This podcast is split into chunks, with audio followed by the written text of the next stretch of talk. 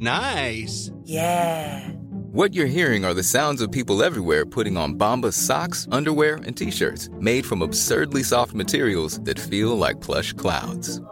Yeah, that plush.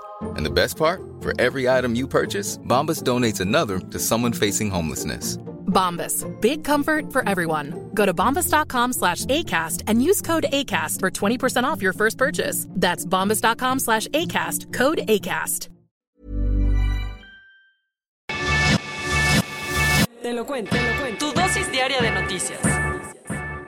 Ya es viernes al fin, yo soy Ceci Centella y aquí te traemos tu dosis diaria de noticias. Tanto la primera ministra como el presidente de Finlandia vieron con buenos ojos la intención de su país de formar parte de la OTAN y así protegerse de Rusia.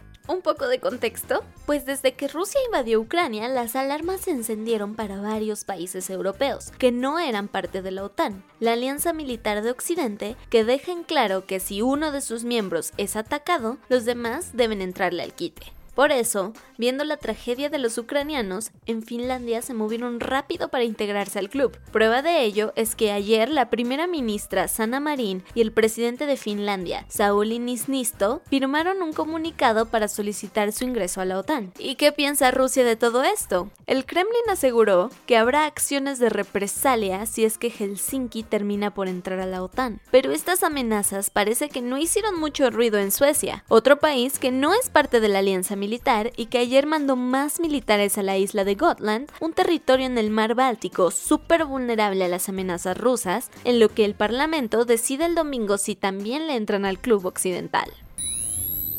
Se veía venir. Detectaron los primeros casos de la extraña hepatitis infantil en México. Desde hace varios días, algunos especialistas habían advertido que la hepatitis aguda grave que ha estado afectando a niñas y niños en otras partes del mundo iba a aparecer en México. Aún así, hasta el jueves pasado la Secretaría de Salud había mencionado que todavía no tenían registros de ello. Tristemente, el chiste nos duró poco porque la primera entidad en alzar la mano para informar de un brote de hepatitis fue Nuevo León donde las autoridades sanitarias informaron que ya hay cuatro menores con este padecimiento en hospitales públicos y privados. Por suerte, se encuentran estables y les andan haciendo chequeos para que la situación no se ponga fea. De todas formas, parece que la preocupación va para largo, y es que como recordarás, esta extraña enfermedad apareció por primera vez en menores de Europa e Israel, y hasta la fecha van más de 300 casos en el mundo. Hasta el momento ni la OMS ha podido decir con certeza cuál es el origen de este brote le dieron el último adiós a la periodista Shirin Abu. La sociedad palestina se reunió en la sede presidencial de la Autoridad Nacional Palestina, que está en la ciudad de Ramallah, Cisjordania, para homenajear y despedir a la periodista Shirin Abu asesinada de un tiro en la cabeza mientras cubría un enfrentamiento entre las fuerzas israelíes y tiradores palestinos. Allí, el presidente de la ANP, Mahmoud Abbas, volvió a decir que los responsables de su muerte fueron los soldados israelíes, por lo que llevarán de inmediato el caso a la Corte Penal Internacional. Según un comunicado oficial de las Fuerzas de Defensa israelí, están investigando la posibilidad de que efectivamente uno de sus uniformados fuera el responsable de este tiro fatal. Incluso le pidieron a Palestina la bala con la que Shirin murió para verificar si era de sus filas, pero la propia autoridad palestina les avisó que no iban a entregársela, ya que no confían en ellos.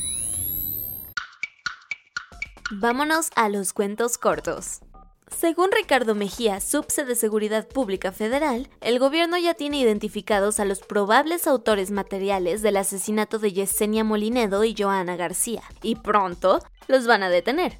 Sin dar mayores pruebas, Mejía aseguró que el crimen no está relacionado con su trabajo periodístico y que más bien todo apunta a un tema de delincuencia organizada.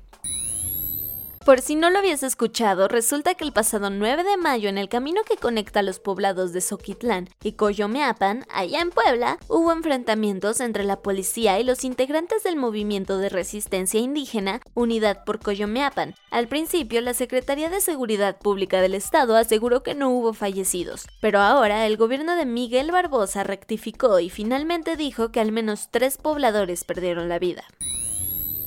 Después de 20 años buscándolo, los restos de Protais Pirania, quien fue el comandante de la Guardia Presidencial de Ruanda y uno de los principales artífices del genocidio de 1994, aparecieron en un cementerio olvidado, cubierto por la maleza a las afueras de Harare, la capital de Zimbabue. El hallazgo se dio gracias a una investigación de la ONU que encontró una computadora con el diseño de la lápida del acusado, la prueba que les faltaba para dar con su paradero. Si hay un gobierno que está desesperadísimo, es el de Nayib Bukele, en El Salvador, que sigue en su cruzada por detener a las bandas delictivas que tienen al país sumido en una crisis de inseguridad. Y es que desde marzo, cuando declaró el estado de emergencia y suspendió las libertades civiles constitucionales, tras romperse el récord de asesinatos en las calles, y hasta la fecha, ha metido tras las rejas a unas 25.000 personas. Siguiendo con la crisis económica y política que tiene de cabeza toda Sri Lanka, esta semana se viralizó el chisme de que el presidente Gotabaya Rajapaksa ya tenía en mente a quién nombrar como nuevo primer ministro. Sin embargo, el mensaje no fue tan bien recibido y en medio de enfrentamientos callejeros y un toque de queda militar, diversas manifestaciones se atrincheraron en las calles, sobre todo las afueras de la sede presidencial, donde con casas de campaña están presionando al mandatario. Las aguas puertorriqueñas fueron el lugar de un nuevo naufragio que terminó en tragedia. Todo se supo cuando un avión de aduanas y protección fronteriza avistó un barco volcado a la deriva, cerca de la isla de desecho, por lo que de inmediato avisó a las autoridades costeras. En el lugar de los hechos se encontró que al menos 11 personas habían muerto, mientras que otras 31 fueron rescatadas. Al final, la Guardia Costera dijo que el barco era sospechoso de hacer un viaje ilegal, o sea, llevaba personas migrantes y refugiadas en él. Y eso fue todo por el día de hoy. Yo soy Ceci Centella y nos escuchamos el lunes para tu dosis diaria de noticias. Bye.